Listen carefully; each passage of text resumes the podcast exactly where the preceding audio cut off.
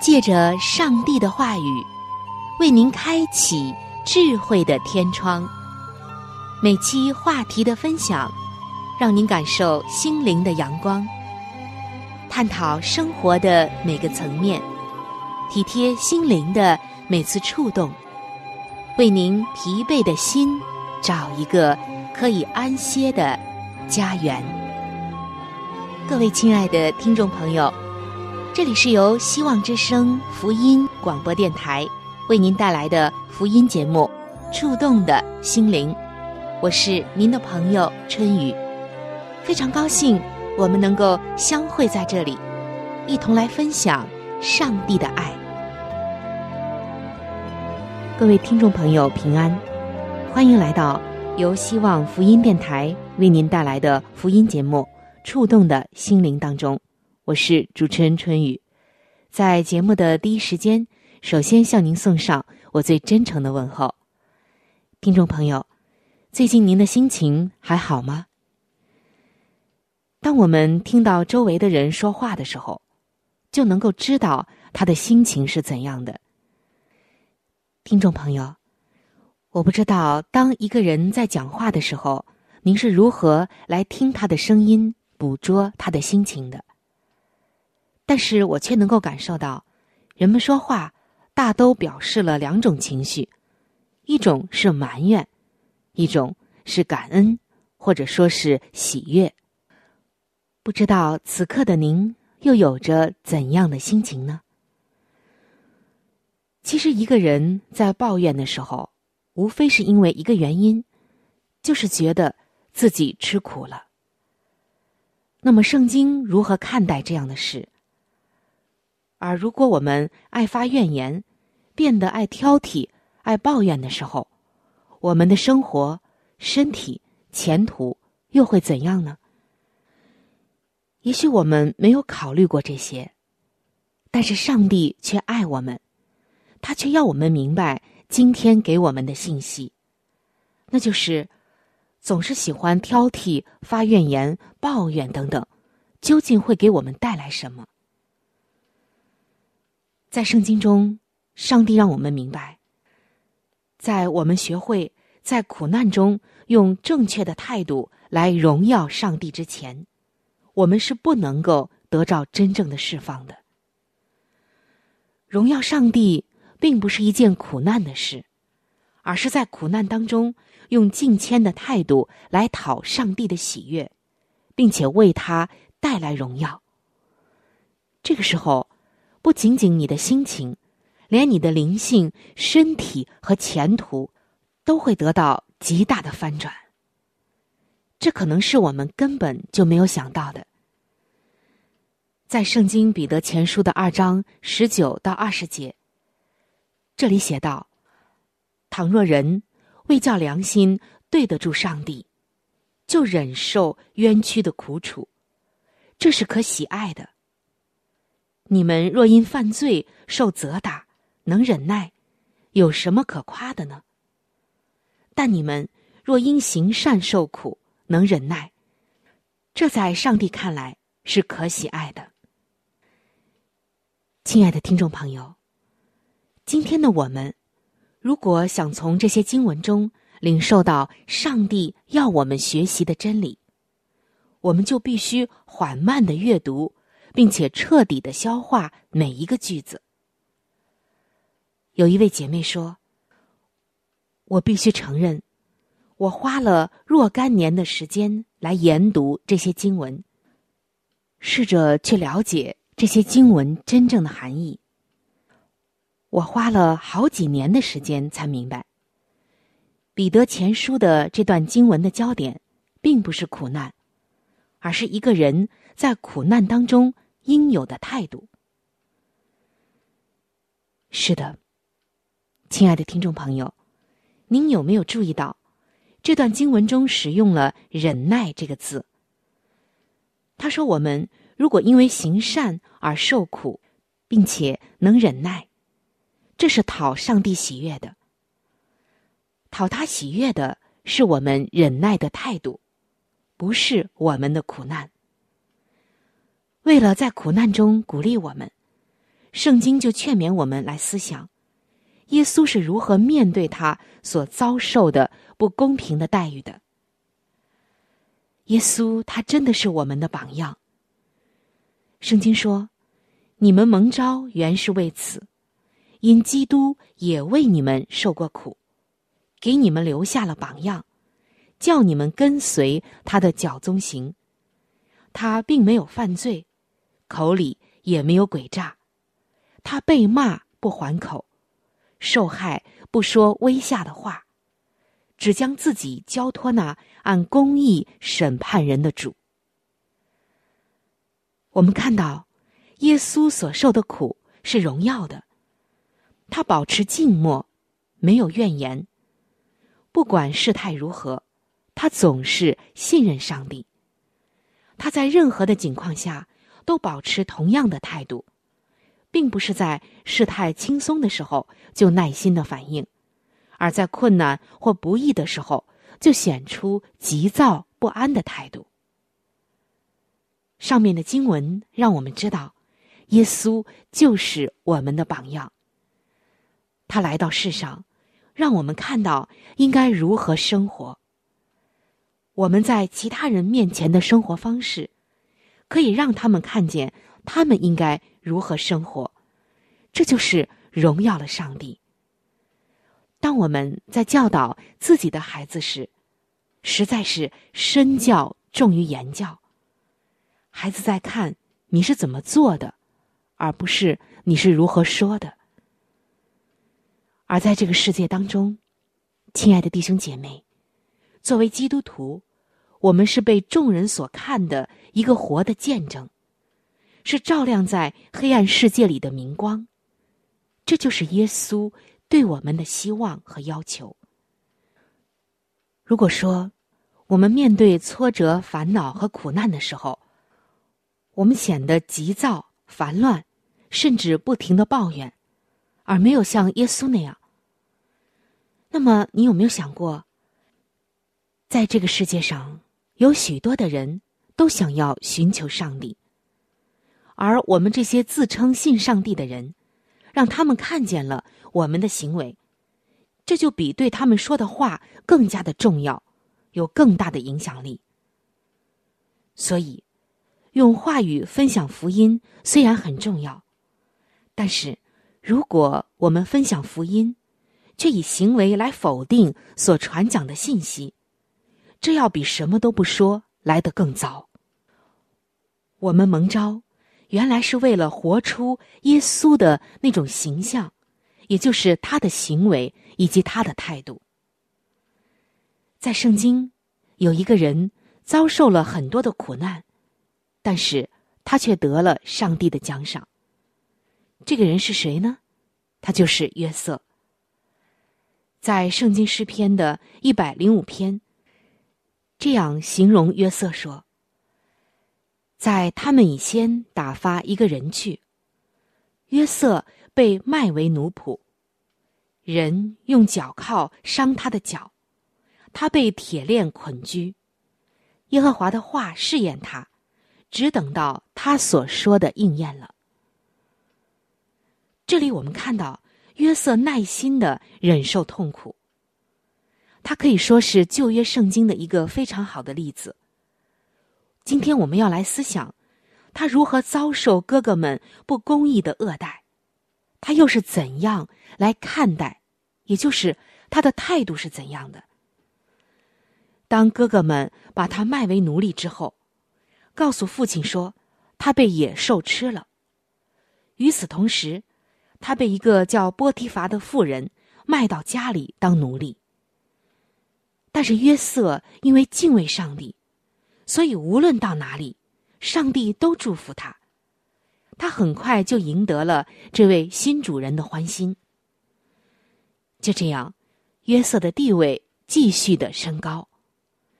但是，另外的一件不公义的事情却发生在了他的身上。波提乏的妻子试图引诱约瑟，但由于约瑟是一个异人，他不愿意做这些恶事得罪他的上帝，因此就不愿意和波提乏的妻子有任何的牵连。然而，他的主人波提乏的妻子见约瑟非常的英俊，就不停的勾引他。她欺骗自己的丈夫说约瑟伤害了他，以至于约瑟为了自己并没有做的事而含冤入狱，被下到了监狱当中。这个时候，他开始了另外一段更加苦难的生活，因为监狱里充满了各样的黑暗。可是，即使在这样的境况中，即使约瑟被关在监狱里的时候，他仍然试着来帮助别人。他从来都不曾抱怨。由于他在苦难当中持守着合适的信仰态度，最后上帝就拯救了他，并且将他高举。年少的约瑟。虽然被卖到了埃及做奴隶，但是这个时候，埃及的法老却封他为埃及的宰相，使他拥有如此大的权力，以至于全地除了埃及法老以外，没有人能够凌驾在他之上，真可谓是一人之下，万人之上。至于曾经卖他的约瑟的哥哥们，上帝也没有忘记他们。当全地发生饥荒的时候，约瑟的哥哥们必须前来埃及向约瑟讨粮食吃。约瑟再次的表现出敬谦的态度。虽然当时他的哥哥们并没有认出他来，即使他们应当受到惩罚，但是最终。约瑟仍然没有苦待他们。他告诉哥哥们，他们原来想伤害自己，上帝却将这件事转变成了祝福。他们是在上帝手中，而不是在自己的手中。除了祝福他的哥哥之外，他没有任何权利做任何事。所以我们看到。约瑟为什么得上帝的悦纳？因为他真正做到了圣经中所说的在苦难当中应有的态度。他也是那样的以德报怨，以善待人。埋怨真的是有危险的，而存着这样的一颗心，却必得到上帝的祝福。在哥林多前书的十章九到十一节，这里写道。也不要试探主，像他们有人试探的，就被蛇所灭。你们也不要发怨言，像他们有发怨言的，就被灭命的所灭。他们遭遇这些事，都要作为见解，并且写在经上，正是警戒我们这末世的人。从这段经文中。我们可以看到，约瑟和以色列人的差异。约瑟完全没有抱怨，以色列人却是对于任何不顺心的小事都发怨言。圣经非常清楚的陈明发怨言、挑剔以及埋怨的危害性，真的是有很多潜在的危险性的。这段信息相当的清楚。以色列人的怨言曾经为仇敌开启了一扇窗，让他得以进来摧毁他们。他们本来应该感谢上帝的良善，但是他们并没有这样做，因此也付上了代价。圣经告诉我们，他们的痛苦和死亡被记载下来，让我们看到我们的行为如果和他们一样。将会遭遇到什么样的事？除非我们的思想先发出怨言，否则口中不会发出怨言。埋怨绝对是一种使我们无法进入到应许之地的旷野的性格。今天，耶稣是我们的榜样，我们应该行在他所行的这些行为当中。在旧约圣经中，我们看到以色列人发怨言，就在旷野里漂流；新约圣经中，我们看到耶稣发出赞美，就从死里复活。在这个对比中。我们可以看到赞美和感恩的能力，也看到埋怨的能力。是的，今天发怨言、挑剔、埋怨，他都是有能力的，但他有的能力是负面的能力。亲爱的听众朋友，亲爱的弟兄姐妹，这些你是否知道呢？每当我们将思想和口舌交给他。就是让撒旦获得了上帝没有授权给他的能力，让他得以控制我们。所以今天，让我们不要再发怨言、再挑剔、再埋怨了。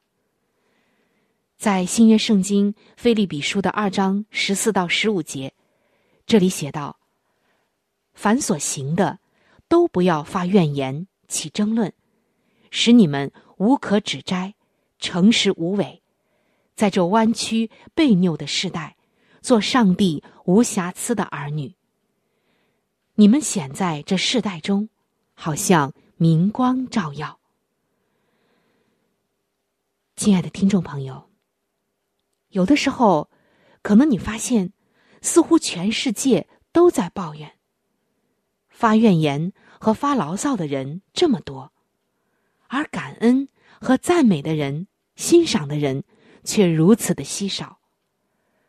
许多人抱怨自己的工作和老板，但是他们应该为了拥有工作而感恩，为了他们不是住在游民收容所或站在配给的队伍里而感谢。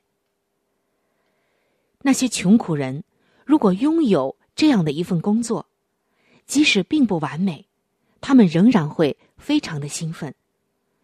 他们会很愿意忍受一个不是这么完美的老板，以换取一份稳定的收入，并且住在自己的家中，自己来烹饪食物。也许今天的你确实需要一份酬劳更高的工作。也许你确实遇到一个对你不公平的老板。这确实是不幸的事，但是你有没有想到过，埋怨并不能够为你找到出路，不是吗？所以，上帝要你不要烦躁或者担忧，只要祈祷并且感恩。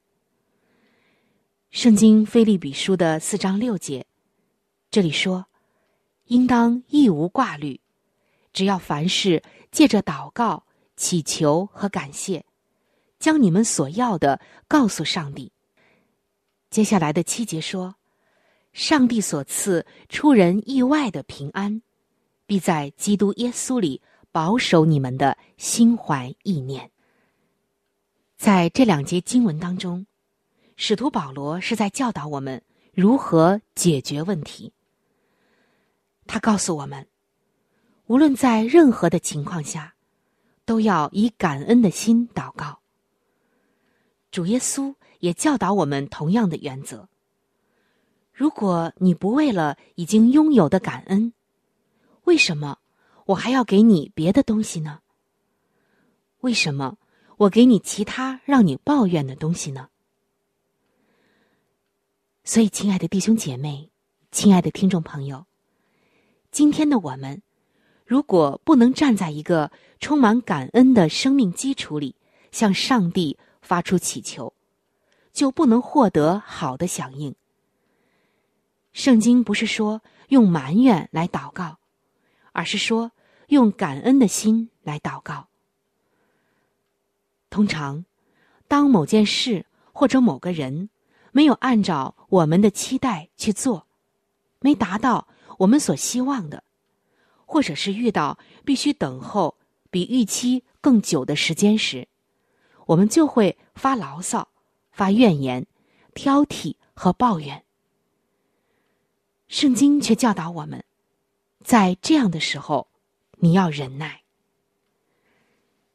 圣经说：“那忍耐到底的，必然得救。”耐心，它不只是等候的能力，也是在等候的时候保持良好态度的一种能力。很重要的一点就是，我们必须认真的看待抱怨和所有相关的消极思想以及对话。我们衷心的相信上帝已经启示我们，并且让我们看到，将我们的口和心交给这些东西时。有多么的危险！上帝在《生命记》的一章六节告诉以色列人说：“你们在这山上住的日子够了。”亲爱的听众朋友，今天也许你已经绕行同一座山头很久了，现在正准备继续的前进。如果真的是这样，那么你要记住，你的思想和话语中如果充满了怨言，就不会有任何正面的进展。这里并不是说不发怨言是一件容易的事，而是说，既然我们相信耶稣基督，我们信上帝，那么为什么不来求上帝，使我们成为一个不发怨言的人？成为一个感恩的人，成为一个真正有耶稣生命的人呢？既然怨言充满了负能量，使我们的人生朝着负面发展，那么为什么不做一个感恩的人，成为一个心里充满阳光的，每一天都离天国更进一步的这样的一个道路上呢？你愿意吗？从此刻开始，让我们放下抱怨，收获希望。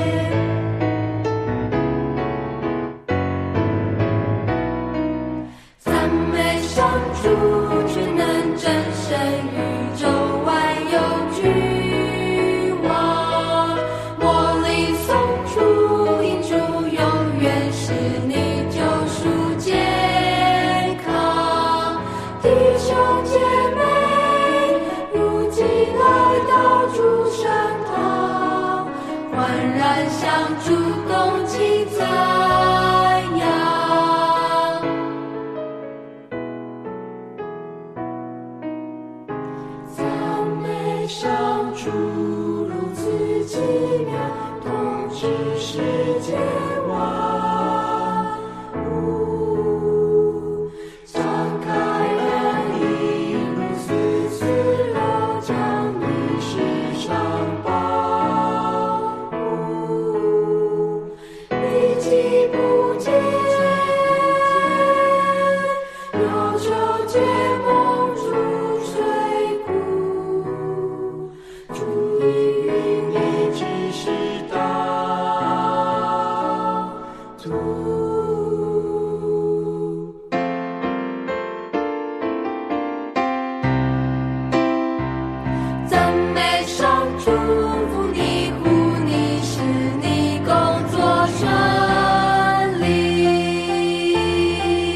位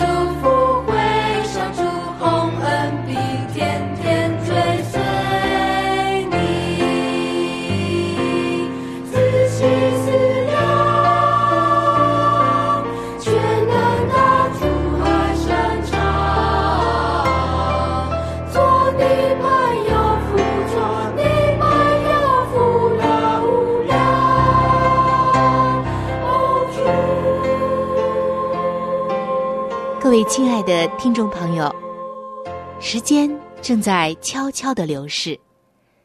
就在不知不觉当中，触动的心灵节目就要和您说再见了。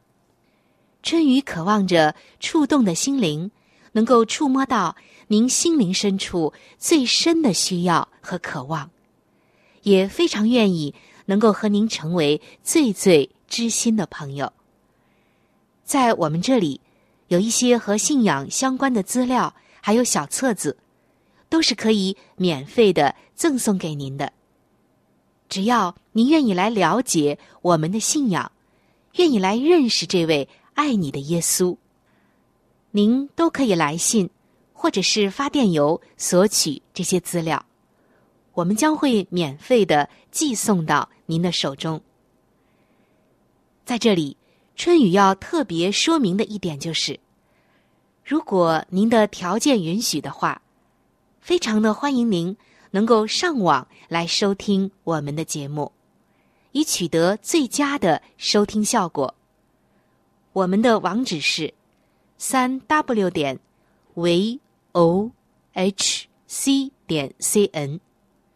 我们的网址是三 w 点 v o h c 点 c n。